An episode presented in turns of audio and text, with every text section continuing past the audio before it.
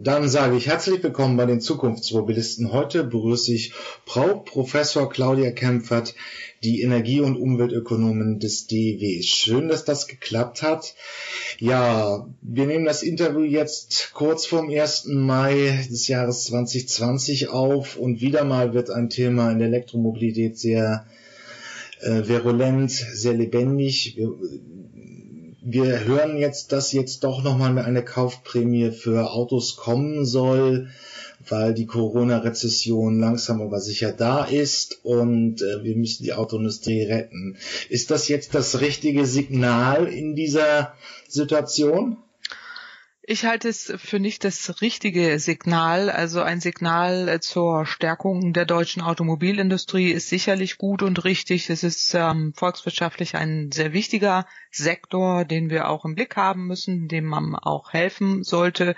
Allerdings ist eine Kaufprämie nicht das geeignete Instrument, ökonomisch wie ökologisch. Ökonomisch sehen wir auch äh, durch die letzte Abwrackprämie vor knapp zehn Jahren, dass es nur Strohfeuer ausgelöst hat, Mitnahmeeffekte, Vorzieheffekte der Branche nicht äh, nachhaltig und dauerhaft äh, geholfen hat. Und ökologisch, äh, weil dann mehr Straßenverkehr auftrat, mehr CO2-Emissionen, mehr Stickoxide, mehr Feinstaub und wir damit äh, heute äh, die Klimaziele in Gefahr haben äh, und wir nur dank äh, durch Corona da jetzt irgendwie durchkommen. Und äh, das ist eine Ursache eben, dass äh, wir in der Vergangenheit den Fehler gemacht haben, nur eine Abwrackprämie zu geben. Wir wissen, dass die deutsche Automobilindustrie ihre Fahrzeuge zum größten Teil ins Ausland äh, verkauft. Das heißt, die ausländischen Märkte sind äh, sehr zentral äh, im Inland, hatten von der letzten Kaufprämie vor allen Dingen ausländische Kleinwagenanbieter profitiert und das ist nicht im Sinne einer wirklich dauerhaft nachhaltigen Hilfe. Wenn man über Hilfe redet für die deutsche Automobilindustrie, dann sollte man ihnen ähm, Investitionsallianzen anbieten für mehr Elektromobilität, für Wasserstoff, auch im Schwerlastbereich, ein Ausbau der Ladeinfrastruktur und hier gezielte Möglichkeiten schaffen, dass dort in Zukunftstechnologien investiert wird. Das würde der Branche helfen, den Beschäftigten und auch dauerhaft der Automobilindustrie in Deutschland. Ähm, ja, also für Nichtökonomen ist es halt einfach der entscheidende Wirtschaftssektor in Deutschland mit 26 Prozent vom Exportvolumen. Wenn man alles bei Mittelständlern hinzuzählt, kommt man auf 5 Millionen Beschäftigte bei insgesamt 39 Millionen. Deswegen ist die Autoindustrie so zentral. Aber ähm, Sie können deswegen auch schon das Argument nachvollziehen, unsere Schlüsselindustrie müssen wir irgendwo stützen. Aber dann sollten wir es anders machen. Genau, ähm, wir sollten es anders machen. Es ist eine Schlüsselindustrie eben mit diesen Beschäftigten, aber wir helfen dieser Schlüsselindustrie nicht mit rückwärtsgewandten äh, Konzepten. Äh, die Kaufprämie, das wissen wir von der letzten Untersuchung, äh, zeigt eben, dass es nur kurzfristige Strohfeuer ausgelöst hat, äh, die der Branche langfristig gar nicht geholfen haben. Äh, helfen würde man der Branche, wenn man Investitionsallianzen anbietet, die auch entsprechend dann in Zukunftstechnologien investiert wird wird, äh, die Elektromobilität gefördert wird, die Ladeinfrastruktur ausgebaut wird. Und äh, genau darum äh, muss es gehen. Und ich würde mir wünschen, dass man hier auch nach vorne denkt und nicht wieder diese rückwärtsgewandten Reflexe sofort nach oben schiebt und dann mit alten Antworten kommt auf neue Herausforderungen, die schon damals nicht geholfen haben und die helfen uns jetzt in der Zukunft noch viel weniger. In der Zukunft geht es um Mobilitätskonzepte, es geht um Elektromobilität, es geht um autonomes Fahren, es geht um Digitalisierung. Digitalisierung. Es gibt so viele Bereiche, wo man mit einer Investitionsallianz dieser Branche tatsächlich dauerhaft helfen kann und wo auch die Beschäftigten dauerhaft eine, eine Zukunft haben. Und wenn man hier nur zu rückwärtsgewandt ähm, äh, bestimmte äh, Hilfen gibt, eben mit einer so äh, unnützen äh, Kaufprämie, dann äh, schafft man eben nicht diese zukunftsgewandten Hilfen. Aber wir haben ja jetzt auch schon seit zwei Jahren eine Kaufprämie für Elektroautos, also 6.000 Euro für den Durchschnittskonsumenten, wenn man sich einen Kompaktwagen für 30.000 Euro kauft. Ähm, sie war bislang nicht sonderlich erfolgreich. Andererseits ziehen jetzt auch im Jahr 2020 die deutschen Hersteller nach, ähm, die traditionell den deutschen Automarkt auch dominieren. Ähm, das wären 6.000 Euro beim Preis bis 40.000 Euro Wie bewerten Sie jetzt diese Förderung an sich, die vor Corona eben auch schon noch äh, in, in die, aus der Taufe gehoben wurde?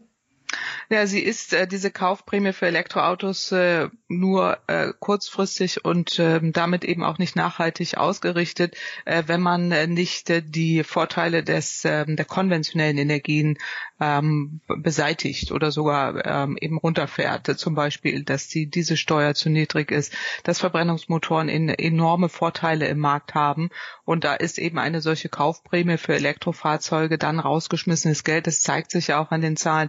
Es hat ja nur sehr, zu sehr geringen äh, Zukäufen äh, geführt, eben auch, äh, weil es nicht attraktiv ist, finanziell nicht attraktiv ist. Äh, die Ladeinfrastruktur muss ausgebaut äh, werden und man muss auch andere Maßnahmen im, im, im gesamten Sammelsurium der Verkehrswende voranbringen, weil sonst wird man eben äh, auch hier noch auch durch eine Erhöhung nicht wirklich eine substanzielle Veränderung äh, sehen. Und äh, die, es ist gut, dass die deutschen Autokonzerne sich auch in Richtung Elektromobilität bewegen. Da geht auch der Markt hin. Das tun sie vor allen Dingen, äh, weil auch der ausländische Markt interessant ist. Gerade China ist hier zu nennen äh, oder auch andere Länder und äh, weil es auch EU-Vorgaben äh, gibt mit den Grenzwerten, die einzuhalten äh, sind. Aber ähm, da geht schon die Reise auch hin. Die Elektromobilität hat viele Vorteile, gerade wenn ähm, Ökostrom getankt wird, wenn man es auch koppelt äh, mit den erneuerbaren Energien, die Batterien nutzt als, äh, als Speichermedium ähm, und man damit eben auch eine erfolgreiche Energiewende und Verkehrswende auf den Weg bringt. Insofern äh, würde ich mir wünschen, man, äh, man macht eher äh, eine Verkehrswende im weitesten Sinne, schafft die Vorteile für Verbrennungsmotoren ab, äh, was ja auch eine indirekte Subventionierung ist und ähm, kann dann auch die Elektromobilität in einem fairen Wettbewerb fördern, beispielsweise durch den Ausbau der Ladeinfrastruktur, auch durch Investitionsallianzen, was man ja auch bei den Batterien macht, oder eben auch, äh, indem man ganz gezielt zum Beispiel Elektroautoquoten einführt. Das äh, ist sehr wichtig, damit die Hersteller hier auch entsprechend äh, mehr Modelle in den Markt bekommen. Sie würden also eher die Push-Faktoren beim, beim Verbrenner eben wegnehmen wollen, also eine höhere Dieselbesteuerung, so dass im Prinzip die Elektroautos Autos einfach ökonomisch vorteilhaft werden. Genau, und äh, eine höhere Dieselbesteuerung forder, fordern wir schon schon ewig lang, also schon über zehn Jahre. Äh, hinzu kommt jetzt noch, äh, wir fordern auch eine CO2-Steuer, die man auch temporär einführen sollte, bis das Klimapaket wirkt. Äh, Gerade jetzt in Zeiten des niedrigen Ölpreises äh, wäre es sehr sinnvoll, äh, sofort eine CO2-Steuer einzuführen, um eben diese Vorteile, die Verbrennungsmotoren jetzt noch haben, äh, runterzufahren, weil sonst äh, wird die Elektromobilität immer äh, benachteiligt benachteiligt. Der Strom wird ja auch sehr stark mit Steuern und Abgaben belastet. Da gibt es eine erhebliche Unwucht. Das muss man ausgleichen mehr Abgaben auch auf, äh, auf die Mineralölsteuer, auf die, äh, eine CO2-Komponente dort hinzu. Äh, und dann äh, kommt auch die Elektromobilität in Fahrt, da bin ich ziemlich sicher. Ähm, wobei das ist ja hier auch Teil meines Jobs. Die ersten asiatischen Hersteller sind mit den Anschaffungspreisen auch so ähm, auf gleichem Niveau mit den vergleichbaren Verbrennern, als dass ich jetzt auch schon Modelljahrgang 2018, 2019 diese Fahrzeuge wirklich äh, gleich verhalten bei den Kosten. In den nächsten Jahren, wenn weiter die Anschaffungs- und die, insbesondere die Batteriepreise sinken, ist es einfach ökonomisch vorteilhaft, elektrisch zu fahren, unabhängig Absolut. jetzt mhm. von jetzt jener Frage. Aber wenn wir das jetzt weiterdenken müssen, die gesamte Entwicklung der Mobilität, wo sind denn dann noch Potenziale? Also einerseits sind die Potenziale in der Tat in der Elektromobilität, äh, gerade auch in der Individualelektromobilität, äh, wenn man es auch in der Zukunft äh, koppelt mit beispielsweise Digitalisierung, autonomem Fahren, intelligente Mobilitätskonzepte, auch in Richtung Carsharing und Ridesharing. Ähm, da gibt es interessante neue Geschäftsmodelle, was eben auch solche Mobilitätsdienstleistungen angeht. Denn in der Zukunft heißt ja nicht äh, individuelle Mobilität automatisch individuelles Fahrzeug, was ich selber besitze und selber fahre. Das wird sich verändern. Äh, Und da sind interessante Herausforderungen, auch viel Investitionsbedarf und ähm, sicherlich auch eine, eine interessante ähm, Zukunftswelt. Und das andere ist eben, dass wir auch über den ganzen Schwerlastverkehr reden müssen, also den Güterverkehr, den man versuchen sollte, möglichst viel auf die Schiene zu bekommen oder auch im Schwerlastbereich, äh, dass man da auch für große Autobahnen Überleitungs-LKWs hat, die auch elektrisch sind, so ähm, wo man oben auf den Autobahnen dann äh, die Überleitungen hat, äh, elektrische und diese dann auch elektrisch fahren können oder eben äh, für solche Strecken, wo das nicht möglich ist, dass man auch den Schwerlastverkehr in Richtung grünen Wasserstoff äh, mehr ausbaut, was im Übrigen auch für den Schiffs- und Flugverkehr interessant ist. Also insofern gibt es da interessante neue ähm, Technologien, neue Antriebe, nachhaltige grüne Antriebe, die auch in die Richtung äh, gehen müssen, so dass äh, man hier auch neue Herausforderungen hat. Und da bieten sich eben auch äh, solche Investitionsallianzen mit dem Bund an. Jetzt wird viel Geld in die Hand genommen. Da kann man dieser, diesen Branchen auch helfen, da gemeinschaftlich diese Anschubfinanzierung zu leisten, damit man da auch dauerhaft in diesen Markt reinkommt den Punkt aufzugreifen. Ähm, letztes Jahr ist mit Frankreich eine Allianz geschmiedet worden, um dann doch nochmal die Batterien in Deutschland oder in Europa auf jeden Fall zu fertigen. Gestand äh, heute 2020 ist es ja so, dass 85 Prozent der Zellen aus Asien kommen. Damit sind 30 Prozent beim Elektroauto, also dem Auto der Zukunft in Asien und eben nicht in Deutschland. Ähm, das ist unschön gelaufen. Das ist in, in politisch schlecht gesteuert. Das soll jetzt mit dieser Allianz anders werden. Und das sind im Prinzip so Vorbilder für diese neuen zu schmiedenden Investitionsallianzen, wo verschiedene Akteure zusammengebracht werden, um in den Technologiefeldern autonomes Fahren, Digitalisierung ums Auto herum eben äh, führend zu werden. Ganz genau. Mhm, da, ganz genau. Also das äh, meinte ich als ein mögliches Beispiel und ähm, genau darum geht es jetzt ja auch, wenn wir in der Corona-Krise ja auch lernen, dass es ähm, Resilienzen braucht, dass wir äh, nachdenken müssen über sehr große Wertschöpfungsabhängigkeiten, die wir auch ins Ausland verlagern. Da ist die Batterie ja ein schönes äh, Beispiel in Anführungsstrichen, wo man auch sieht, man macht sich sehr abhängig eben von solchen Lieferungen äh, und kann das auch äh, oder hat es auch versäumt in der Vergangenheit, das direkt hier in Deutschland oder Europa Europa zu halten. Die Technik kommt ja aus diese aus Deutschland und äh, Europa ähm, und hat eben jetzt sehr spät äh, nachgesteuert, aber besser spät als nie.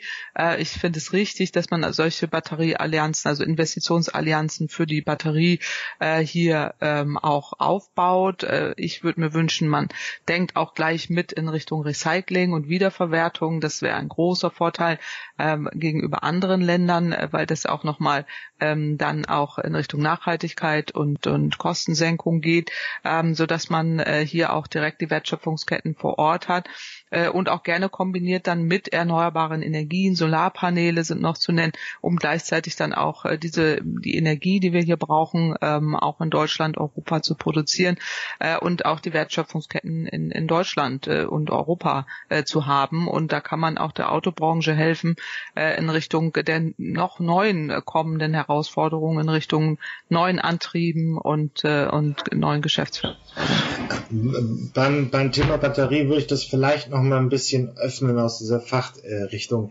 Wir haben ja das Problem, dass beim Elektroauto die große Batterie mitkommt, die einen CO2-Fußabdruck bringt. Dann haben wir letztes Jahr die Studien von Hans-Werner Sinn und die legendäre Schweden-Studie gesehen. Das heißt, wenn man diesen CO2-Fußabdruck der Batterie ähm, mit dem Verbrenner vergleicht, also wenn man das, die Elektroökobilanz des Elektroautos mit dem der mit dem, des Verbrenners vergleicht, dann kommen wir erst nach ein paar Jahren in einen Plusbereich, weil die Batterie, weil die Batterie eben einen großen CO2-Fußabdruck mitbringt. Nun ist es dann die Frage, man kann die Batterie eben nach dem Autoleben, wie viel Kilometer es auch sein werden, da hört man Verschiedenes, ähm, zwischen 5, 250 zu äh, 500.000 Kilometern, die ein Elektroauto mit einer Batterie fahren kann, dann kann sie im Second Life verwendet werden und dann wird sie recycelt. Ist ja momentan noch mit eines der größten Ökoprobleme, die das Elektroauto hat. Wo sehen Sie da noch Potenziale? Wir sind laut äh, Christopher Floss von der CDU, den ich im März sprechen durfte, ähm, bei 70 Prozent Recyclingquote. Wie weit müssen wir kommen? Also wünschenswert wäre eine 100% Recyclingquote. Äh, das kann auch äh, gelingen, wenn man eben den kompletten Lifecycle Assessment, also die, den Lebenszyklus dieser ganzen Batterie von den seltenen Erden bis eben dann zur Wiederverwertung mit betrachtet und auch mit einbezieht und das von Anfang an. Und ich denke, das wäre wirklich ein, ähm, ein großer Wettbewerbsvorteil, wenn das gelingt, in Europa dies auch äh, so voranzubringen und auch durch technologischen Fortschritte den Anteil der seltenen Erden zu reduzieren, äh, auch in Richtung äh, anderen äh, Stoffen äh, gehen. Da gibt es ja schon interessante Forschung, äh, die, die da durchaus ähm, auch dann berücksichtigt werden können, wo es auch eben durch solche Allianzen mit, äh, mit, mit Staaten, mit Europa, mit Deutschland helfen kann, wenn man da direkt auch auf diese Forschung zurückgreifen kann. Also äh, Recycling gerne so viel und äh, nach Möglichkeit so viel äh, wie, wie geht und äh, nach Möglichkeit 100 Prozent. Im Übrigen äh, die zitierten Studien, äh, sowohl was ähm, Hans-Werner Sinn angeht, als auch die Schweden-Studie. Die Schweden-Studie hat sich ja selber revidiert. Äh, die Studie von Hans-Werner Sinn wurde von so vielen Instituten widerlegt, ähm, die ich hier auch stellvertretend nennen möchte, von IFOL, von den äh, Kollegen in, in München, ähm, da würde ich mir wünschen, dass eben auch äh, die seriösen Institute, die das alles nachgerechnet haben, äh, dann auch Erwähnung finden. Das tue ich jetzt hier einfach mal als äh, Forscherin, äh, sei mir das an dieser Stelle erlaubt, ähm, da auch äh, auf, auf seriöse Forschung hinzuweisen. Äh, und insofern äh, muss man da schon sehr genau hinschauen, was wird hier betrachtet. Ähm, die, der der ähm, CO2-Fußabdruck ist sicherlich ein Thema, das kann man in den Griff bekommen. Äh, man kann, äh, und das fordern wir in unserer Studie, ähm, vor allen Dingen darauf Wert legen, ähm, dass Nachhaltigkeits- und Sozial- und Umweltstandards in den Abbaugebieten der seltenen Erden durchgesetzt werden, auch durch internationale Abkommen verfestigt, damit man hier eben die Nachhaltigkeitsprobleme nicht hat. Und der zweite Schritt, was Sie ja zu Recht angesprochen haben, ist das Recycling. Ähm, wenn man da noch weiterkommt, dann ist man da mit dem CO2-Fußabdruck auch wirklich äh, auf der richtigen Seite. Im Übrigen, wenn ein Elektroauto Ökostrom tankt, ist es einfach auch an Umweltwirkungen nicht äh, zu schlagen, egal von welchem welchem Antrieb und egal von welchem, äh, von welchem äh, Fahrzeug. Und äh, das muss man immer im Blick haben, äh, dass hier nicht Äpfel mit Birnen verglichen werden, um äh, das Elektroauto künstlich schlecht zu reden. Äh, okay, das kommt auch in die Shownotes. Die verschiedenen Studien habe ich immer mal wieder hier auch zitiert. Gab auch einen sehr schönen Artikel von der Wirtschaftswoche, mhm. wo sie auch kritisch ähm, auf die Hans-Werner Sinn-Studie eingegangen ist. Sie, also es ist die dominante ähm, ökologische Option der batterieelektrische Antrieb. Könnte ich das zustimmen oder?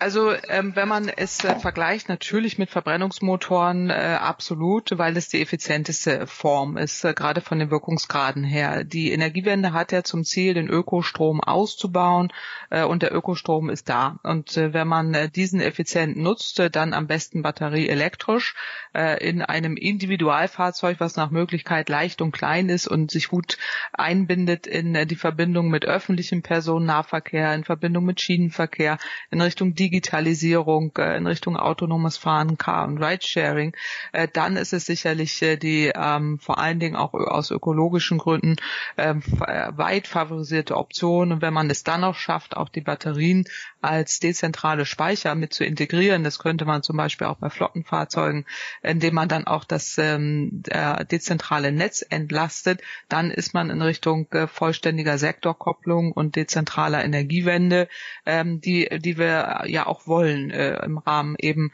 der Pariser Klimaabkommen und der Umsetzung der Energiewende in Richtung 100 Prozent erneuerbare Energien. Und da haben Elektrofahrzeuge einen, einen wirklich großen Vorteil aus vielerlei Hinsicht. Äh, eben wenn sie Ökostrom tanken, sind sie umweltschonend. Wenn äh, auch Recycling betrachtet wird, sind sie auch nachhaltig. Und äh, wenn man davon ausgeht, dass wir jetzt nicht nur einfach noch mehr Elektrofahrzeuge haben werden, sondern eine gute Kombination aus Verkehrsvermeidung, Verlagerung, Optimierung, Verlagerung auch auf die Schiene, was geht, äh, und eben auch äh, Schwerlastverkehr und Flug- und äh, Schiffsverkehr dann entsprechend auf äh, klimaschonende Treibstoffe umstellt, ähm, ist es sicherlich die, die, sind es die Komponenten, die wir brauchen, eben um eine solche nachhaltige Verkehrswende auf den Weg zu bringen.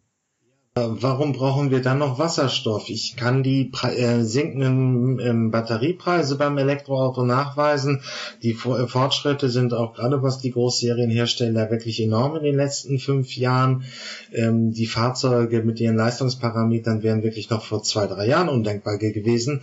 Warum kommt jetzt seit letzten, vorletzten Jahr in Deutschland mal wieder das Thema Wasserstoff nach oben? Ja, das ist schwer zu beurteilen. Ich habe mehrfach ja auch in, im Rahmen von unserer Studien haben wir das deutlich gemacht, dass es ähm, eine sehr ineffiziente Form ist äh, des Treibstoffs und deswegen sehr kostbar. Und äh, weil wir ihn ja aus Ökostrom gewinnen müssen, den Wasserstoff, äh, ist es eben eine aufgrund der geringen Wirkungsgrade eine, eine sehr teure Variante und auch eine sehr kostbare. Und deswegen macht es am meisten Sinn, man nutzt elektrisch, elektrische Mobilität da, wo es geht. Und das heißt auch Schienenverkehr, das heißt ÖPNV, das heißt elektrische Fahrzeuge. Äh, und äh, da, wo es nicht geht, äh, nutzt man dann Wasserstoff oder Power to Gas. Das ist beispielsweise zu großen Teilen im Schwerlastbereich der Fall oder ähm, auch im, im Schiffs- oder Flugbereich, äh, wo man dann eher auf solche Kraftstoffe gehen muss. Aber aufgrund der niedrigen Wirkungsgrade, aufgrund der wenigen Effizienzen, aufgrund der hohen Kosten, ähm, sollte man das wirklich äh, diesen kostbaren Stoff nur da einsetzen, wo, wo eine sonst kein elektrischer Antrieb möglich ist. Insofern ähm, zeigen ja auch äh, die, die Erfahrungen aus der Vergangenheit, dass die vielbeschworene Wasserstoffwirtschaft nie wirklich äh, gekommen ist.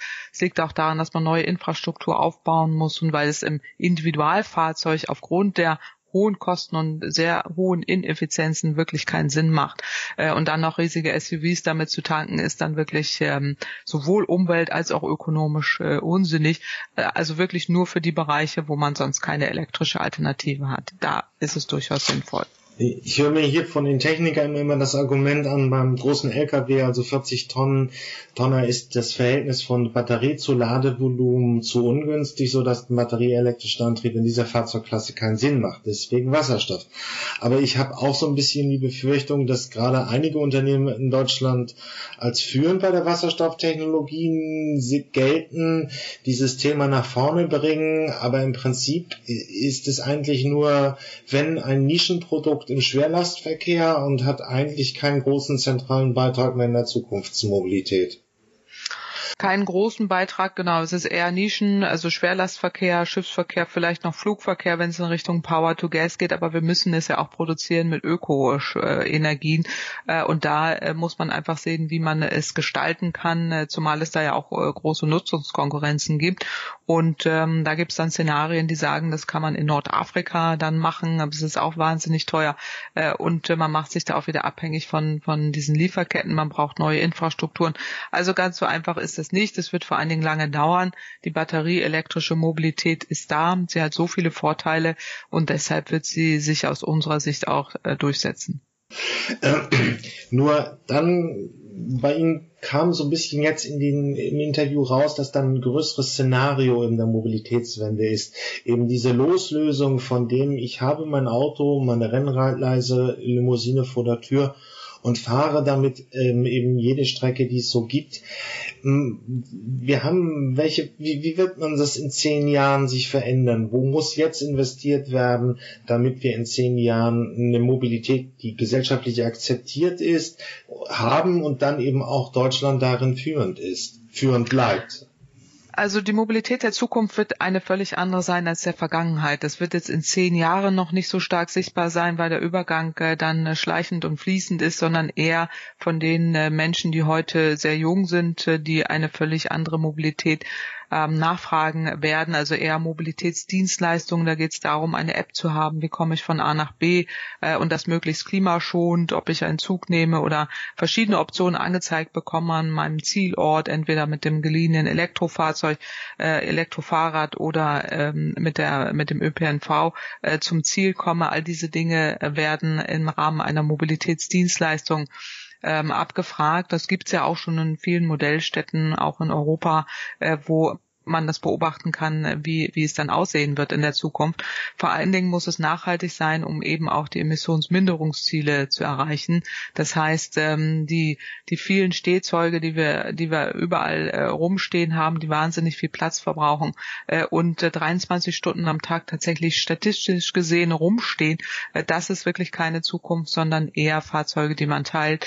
Äh, viel weniger, wo wir dann auch mehr Platz auch in den großen Städten haben für die Menschen, für die grünen Räume, für all die Dinge, die die Menschen brauchen und nicht die Fahrzeuge. Wenn man das äh, den Menschen zurückgibt, äh, dann haben wir viel, äh, viel gewonnen. Also insofern verändert sich da alles in Richtung Mobilitätsdienstleistungen und weniger selbstfahrendes, selbst gekauftes Fahrzeug, sondern eher gekaufte Dienstleistungen und vielleicht geliehenes Fahrzeug oder geteiltes Fahrzeug. Und da muss auch die Autobranche hingehen plus auch völlig neue äh, Digitalisierungsanforderungen Richtung autonomes Fahren.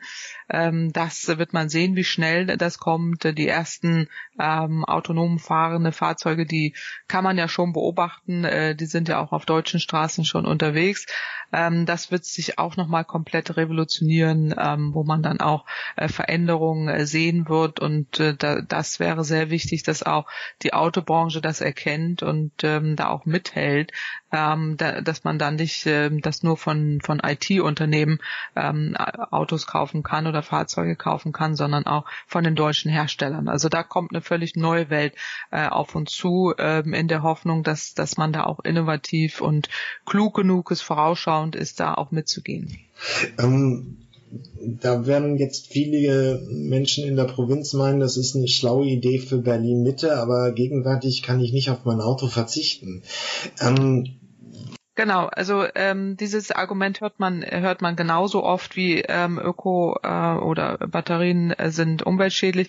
Ähm, Gerade auf dem Land ähm, ist es ja so, dass zum einen elektrische Fahrzeuge prädestiniert sind. Dort gibt es eben viele Menschen anders als in der Stadt mit auch äh, Zugang äh, zu der direkten Lade äh, Ladeinfrastruktur. Äh, und äh, zweitens ist es so, dass gerade auf dem Land äh, autonom fahrende Busse beispielsweise ähm, dann oder die auch man sich geteilen kann als Bürgerbus dafür ähm, besonders prädestiniert sind, dort im Einsatz zu sein, anders als in der völlig übervölkerten Stadt.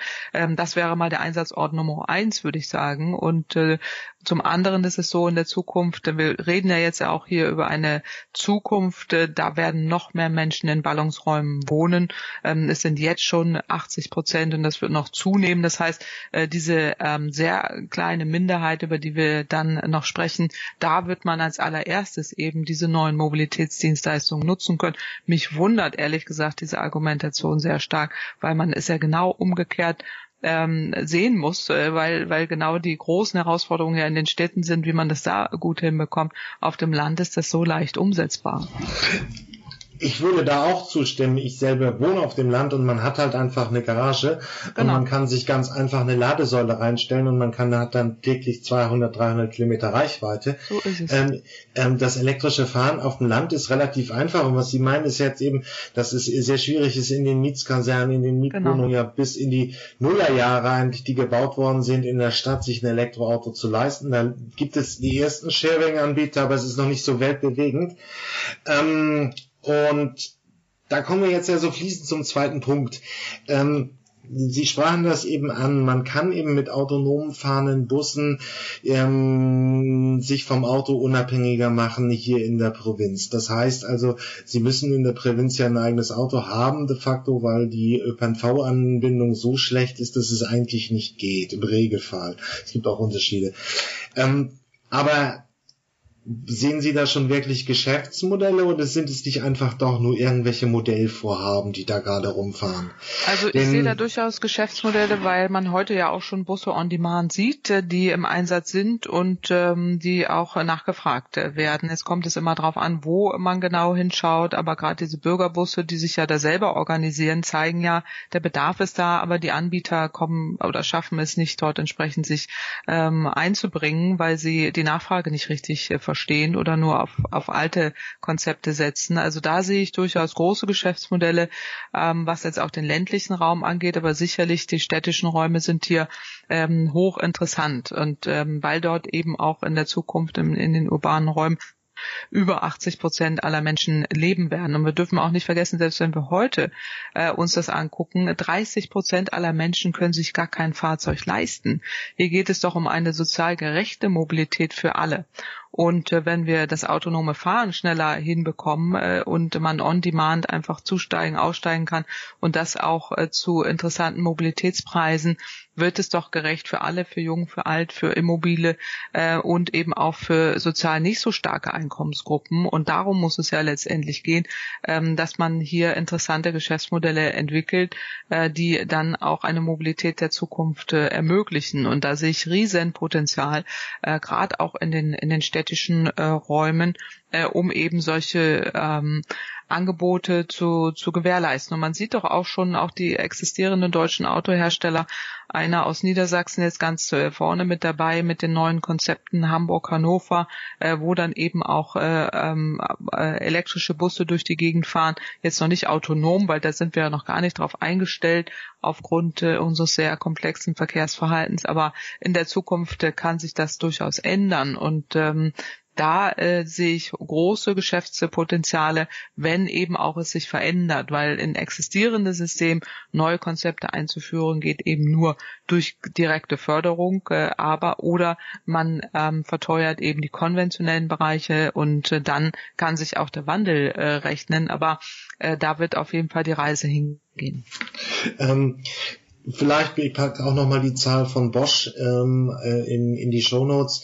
Die haben äh, hochgerechnet, dass sich der Personenbewegungskilometer von 80 Cent jetzt mit einem menschlichen Fahrer auf 20 Cent reduzieren würde. Mhm. Das heißt, sofern der Wettbewerb sich entwickeln würde, könnte man eben diesen Preisvorteil weitergeben. Mhm. Aber ist das nicht auch eine Gefahr, dass wir also dann im Prinzip, ähm, wenn automatisiertes Fahren immer so weiter sich durchsetzt, auch so wieder eine Monostruktur bekommen? Es ist günstig, es hat nicht die Nachteile vom, vom Verbrenner, ähm, ich muss keinen Parkplatz suchen, es hat nicht die Nachteile vom Radfahren, ich werde im Winter, äh, im Winter friere ich nicht und mir wird nicht nass. Das ist so eine Monostruktur ist, die einfach wieder so ähm, alle anderen Verkehrsträger, die ja auch ökologisch sind, einfach platt macht? Ja, also das, das muss man schon ernst nehmen, äh, sich da auch Gedanken drum machen, äh, dass es da keine ähm, Ausschließeritis gibt, also die sich gegenseitig kannibalisieren. Äh, wir wollen ja auch gerade in in den urbanen Räumen alle Mobilität äh, von Fußverkehr, sicherer Fußverkehr, sicherer Radverkehr, auch ein ÖPNV, der das gewährleisten kann, plus eben auch neueren äh, Car-Sharing und äh, und Fahrzeug-Ride-Konzepten mit mit diesen ähm, auch autonomen Fahren, äh, was was dann eben auch eine äh, bezahlbare Mobilität für alle bietet und insofern, äh, man sieht es ja auch im Moment in Zeiten von Corona passieren ja zwei Dinge. Das eine ist gerade in den urbanen Räumen, das sehe ich in Berlin auch, äh, fahren wahnsinnig viele Menschen äh, Fahrrad, weil sie sich es auch anbietet, jetzt auch noch bei dem schönen Wetter und es sind wenig Autos unterwegs, das macht Spaß. Und man kann sicher von A nach B kommen, aber auch mehr Autoverkehr, weil man nicht mehr den ÖPNV nutzen will aufgrund von Angst, sich dort anzustecken. Und die ÖPNV-Betreiber haben Riesenprobleme bundesweit, äh, auch mit ihren Einnahmen, die wegbrechen. Insofern sieht man da so ein bisschen, dass diese Kannibalisierung stattfinden kann, wenn man es äh, nicht im Blick hat, äh, alles äh, auch anbieten zu wollen oder dass äh, aufpassen muss, dass man das eine nicht mit dem anderen äh, ausschließt und äh, es dann nur zu Verlagerungen äh, kommt, nur in eine Richtung. Aber ich denke gerade, wenn äh, wenn man einen ähm, gutes guten Mix hat und diesen Mix auch im Blick hat äh, und äh, das in der Kombination genutzt werden kann äh, mit mittels Digitalisierung, mittels eben auch äh, der Möglichkeit Apps zu nutzen und zu sehen, aha, ich habe jetzt Vorgaben, äh, wie teuer das sein darf, ich habe Vorgaben, wie schnell ich irgendwo sein will, ich habe Vorgaben, äh, wie ich mobil sein will und dann bekomme ich die besten Optionen, dass man da auch eine Varietät dr äh, drin behält, also dass es auch variationsreich bleiben kann, ähm, ohne dass sich das gegenseitig auf, auffrisst. Äh, ja, aber da sind wir dann jetzt beim Thema Politik, denn ähm, momentan ist das System so, wie es ist und ähm, welche politischen Steuerungsimpulse sind jetzt eben auch gerade noch nach Corona, ich meine, wir sind am 30.04.2020, der Staub hat sich noch nicht so richtig gelegt, aber man kann langsam sehen, wo die Reise hingehen soll ähm, wo müsste man hinkommen in den nächsten Jahren? Also ja, was, ich, ich würde mir, was, ja. Mhm. Was liegt jetzt eben einfach im Bereich der Politik? Ja, die Politik hat wahnsinnig viel in den Händen und hat jetzt wieder die, die große Gefahr, dass man da an rückwärtsgewandte äh, Verhaltensmuster zurückfällt und äh, die einzige Antwort, die man findet, Abwrackprämie ist, äh, was äh, weder der Autobranche hilft noch der nachhaltigen Mobilität dauerhaft. Und äh, da würde ich mir wünschen, man guckt da eher vorausschauen. Äh, da geht's los mit Ausbau der Ladeinfrastruktur, da geht's los mit dem Ausbau des ÖPNV, der Elektromobilität auch im ÖPNV, äh, wo man auch Elektrobusse anschaffen schaffen kann äh, und äh, auch die Möglichkeiten schaffen kann, dass die elektrische Mobilität auch im urbanen Raum äh, genutzt wird von den Städten, von Kommunen. Da wird ja jetzt viel Geld bereitgestellt, äh, dass man das daran auch koppelt, dass dies äh, investiert wird eben für zukunftsweisende äh, Mobilität äh, in Richtung ähm, klimaschonenden Stadtverkehr. Und ich würde mir wünschen, äh, dass man äh, auch ganz gezielt die Verkehrswende voranschiebt äh, mit E-Auto oder E-Fahrzeugquoten ganz gezielt, äh, ähm, die einführt, eine blaue Plakette einführt und eben auch diese Steuer erhöht, weil es wird jetzt nach Corona darum gehen zu, zu gucken, wie können wir das alles bezahlen, die hohen Schulden, äh, die wir hier gemacht haben. Dann braucht man ähm, entsprechend ähm, zum Beispiel eine Erhöhung der Dieselsteuer oder auch äh, der CO2-Bepreisung ähm, oder CO2-Steuer, die man temporär einführen sollte, ähm, damit äh, man das auch finanzieren kann. Und äh, da hat die Politik einen breiten Strauß an, an notwendigen Maßnahmen, aber schon lange auf dem Tisch liegen. Die Erkenntnisse liegen ja vor auch durch zahlreiche Studien, äh, die man auch umsetzen müsste. Insofern würde ich mir wünschen, dass die Politik jetzt genau das umsetzt. Ja, sie nimmt viel Geld in die Hand. Sie weiß, dass es Veränderungen geben muss äh, und dass wir auch zur Einhaltung der Pariser Klimaziele die Verkehrswende so dringend brauchen und kann da enorm viel tun, aber auch wieder enorm viel falsch machen. Und da würde ich mir wünschen, sie macht diesmal mehr richtig.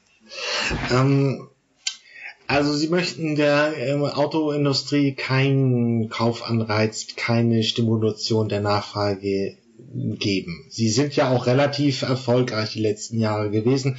Ich glaube, Volkswagen hatte 20 Milliarden Gewinn letztes Jahr. Das müsste ich nochmal nachschauen. Aber Nachfrageseite müsste abgewehrt werden. Es müsste jetzt in, in Richtung nachhaltige Mobilität gehen und dazu müssten Innovation, äh, Allianzen geschmiedet werden, ähm, müssten auch irgendwie die Felder besser vernetzt werden. Ähm, man kann ja über, wenn wir die Geschichte zurückgehen, eben bei der Elektromobilität sehen, da hat der Bund einiges gemacht mit seinen Plattformen zur Elektromobilität Anfang der 2010er Jahre. Es gab immer mal ähm, Arbeitsgruppen und man muss ja jetzt auch sagen, die Autohersteller haben am Ende der 2010er Jahre vernünftige Fahrzeuge auf dem Markt, eben auch die deutsche, braucht man jetzt eine Vernetzung der verschiedenen Akteure in der Verkehrslandschaft für eine nachhaltige Mobilität, also quasi auch um automatisiertes Fahren in die Fläche zu bekommen, auch in tragfähige Geschäftsmodelle? Ich denke schon, das wäre sinnvoll, dass man da eine bessere Vernetzung hat, äh, auch mit den Geschäftsmodellen, auch dass der Bund ja ähm, durch Investitionsallianzen auch äh, Forschungsförderung äh, da unterstützen kann und hier eine Vernetzung anschiebt äh, in Richtung nachhaltige Mobilität. Das wäre das eine. Und weil Sie jetzt die Kaufprämie nochmal wieder angesprochen haben, da sollte man eher in Richtung Mobilitätsprämie gehen, weil ähm, eben es darum gehen muss, dass man Mobilität für alle anbietet und nicht äh, 27 Millionen Steuerzahler, zwei Millionen Autokäufer äh, 2000 oder 3000 Euro schenken, sondern wenn man schon Geld gibt als Nachfragestimulus, äh, dann bitte für Mobilität. Das kann dann ausgegeben werden für eine Bahncard für eine ÖPNV-Ticket oder für ein äh, neues Fahrrad, äh, egal. Also äh, darum muss es gehen, äh, wenn man jetzt die Nachfrage in irgendeiner Form im Blick haben will, äh, dann in Richtung nachhaltige Mobilität. Aber die Vernetzung ist sehr, sehr wichtig, ähm, auch was man ja sieht bei der Batterie, ähm, Vernetzung, Batterie, gemeinsame Allianzen zu schmieden, Investitionen anzuschieben. Äh, und das kann man sich für die anderen Bereiche Richtung Digitalisierung, Richtung äh, Mobilitätsdienstleistung ja genauso überlegen. Und da würde man der Industrie ja auch äh, dauerhaft helfen, wenn man gleichzeitig auch die Breitbandausbau, wenn man gleichzeitig auch grünen Wasserstoff mit anschiebt, um dann eben verschiedene Konzepte mit, mit zu berücksichtigen und auch diese Vernetzung ganz gezielt mit, mit angeht. Das hielte ich für sehr sinnvoll. Ähm und das wär, wären im Prinzip alle Akteure in der Mobilitätswirtschaft. Ja, ähm, um das anzuschauen, um den industriepolitischen ähm, Impuls zu setzen, wo sehen Sie eigentlich noch ähm, jetzt bei der Bevölkerung, bei durchschnittlich, wir haben elektrische Fahrzeuge, wir haben eine Mobilitätsdebatte, wo klemmt es wirklich noch, dass sich das Verhalten der Allgemeinbevölkerung wirklich ändert? Na, das Verhalten der Allgemeinbevölkerung wird sich vor allen Dingen ändern, wenn man unterschiedliche Preise hat, unterschiedliche Kosten äh, und äh, solange eben der Verbrennungsmotor so künstlich billig gehalten wird und Dienstwagen, äh, die auf Verbrennungsmotor basieren, künstlich äh, bezuschusst äh, und Pendlerpauschalen zahlt für für hohe äh, äh, Fahrten mit Verbrennungsmotor und das alles nicht ändert, sondern eher da immer mehr Geld reinsteckt, äh, ist es klar, dass die Bevölkerung äh, das, äh, das nutzt, äh, wenn es äh, verbilligte Angebote gibt für den ÖPNV, wenn es preiswerte Elektromobilität gibt, wenn es Ladeinfrastrukturen gibt, ähm, wenn auch äh, der Schienenverkehr ausgebaut wird und man auf den Kurzstreckenflug verzichten kann, weil die Bahn viel schneller ist und komfortabler, dann ähm, verändert sich auch das Verhalten. Und ähm, hier ist es eben äh, zu, zu kurz gedacht, dass man immer sagt, na gut, der Autokäufer ändert das nicht, aber solange die Politik alles dafür tut, damit das äh, ver, äh, vergangene konventionelle äh, Verbrennungsmotor-Geschäftsmodell Modell so beibehalten wird, ist es klar, dass alle sich so verhalten. Wenn Sie in Wien sehen, äh, wo ein ÖPNV-Ticket ein, ein Euro pro Tag kostet, sind alle mit dem ÖPNV unterwegs. Da muss man das auch entsprechend ausbauen. Aber äh, das Verhalten, Verhalten ändert sich schlagartig, wenn ich andere Kostenkonstellationen habe. Und das hat die Politik selbst mit in der Hand. Ähm, dann bräuchten wir jetzt nochmal von der Ökonomin eine Hochrechnung. Wie hoch müsste der, der, die Impuls bei der Dieselbesteuerung sein, damit es wirklich massiv in Richtung äh, elektromobilen Absatz geht? Na, wir fordern ja schon lange eine Angleichung der Dieselsteuer an die Benzinsteuer. Das wäre mal äh, Schritt eins. Äh, Schritt zwei ist, äh, wir fordern auch schon lange eine CO2-Steuer, gerade bei beim Verkehrsbereich, Einstiegspreis mindestens 80 Euro pro Tonne CO2. Ähm, das heißt, wir reden dann hier von mindestens und was sich dann erhöht in Richtung 180 Euro pro Tonne CO2. Das sind nämlich die wahren Kosten, ähm, die die die Verbrennungsmotoren an Schäden an Umwelt und äh, und an Klima verursachen. Äh, und in die Richtung muss man muss man gehen, äh, so dass man hier eine deutliche Verteuerung hat äh, bis äh, zu 20 Cent je Liter. Das ist politisch äh, im höchsten Maße problematisch, wenn man das so deutlich ausspricht. Ja, von der Forschungsseite können wir das. Äh, die Politik wird sich da schwer tun. Insofern ähm, ist es verständlich, dass die immer von Kaufanreizen kommen, aber man muss auf der anderen Seite auch mal ein paar Zöpfe abschneiden, äh, um der Branche auch dauerhaft zu helfen, weil es nützt ja nichts, dass man sich was vormacht und immer so tut, naja, äh, alles geht schon irgendwie so weiter, aber wir wollen auch gleichzeitig Klimaziele erfüllen, sagt aber nicht, was das bedeutet. Das ähm, halte ich für grundfalsch. Insofern muss man dann einfach äh, das eine tun, das eine verteuern, aber auch gleichzeitig der Branche helfen, den Umstieg zu bewerkstelligen. Dann kann es doch Vorteile für alle geben. 180 ähm, äh, Euro pro Tonne müsste eine Versteigerung sein. Letztes Jahr, berichtigen Sie mich, wenn ich falsch war, wir haben mit 10 Euro angefangen, oder? Ja, das hat man jetzt durch den ähm, Vermittlungsausschuss äh, dann nochmal etwas nach oben äh, gedrückt auf 25 Euro pro Tonne CO2 ähm, als Einstiegspreis, der dann auf 65 äh, bis Mitte ähm, des, des jetzigen Jahrzehnts äh, nach oben geht, ähm, ist weit unter dem, was tatsächlich an, an Steigerung äh, notwendig wäre, um auch wirklich einen, einen Switch äh, zu sehen. Also insofern ähm, halten wir äh, das äh, für illusorisch, dass man glaubt, damit die Pariser Klima Klimaziele erfüllen zu können. Da wird man nachsteuern müssen. Dann bleibt mir nicht viel anderes übrig, als mich zu bedanken. Und wir haben also also noch einen sehr weiten Weg äh, vor uns, bevor mhm. wir wirklich nennenswert eine Puls haben. Ähm, am Ende dieser Podcast, äh, der Episode hat immer der Interviewgast noch das Wort. Was möchten Sie uns noch mitgeben auf dem Weg in die Zukunftsmobilität? Ja, ich würde mir wünschen, dass man aus der jetzigen Corona-Krise einiges mitnimmt an Lerneffekten, dass Fahrradfahren in der Großstadt Spaß machen kann, wenn es weniger Autoverkehr gibt, der sehr schmutzig ist und die Luft äh, verpestet, äh, dass es auch die Möglichkeit äh, gibt, Videokonferenzen zu nutzen, statt mit dem Kurzstreckenflieger mal schnell noch irgendwo hin zu jetten und dass man auch im Rahmen der Mobilität viele Dinge richtig machen kann, was viele Städte ja auch zeigen weltweit.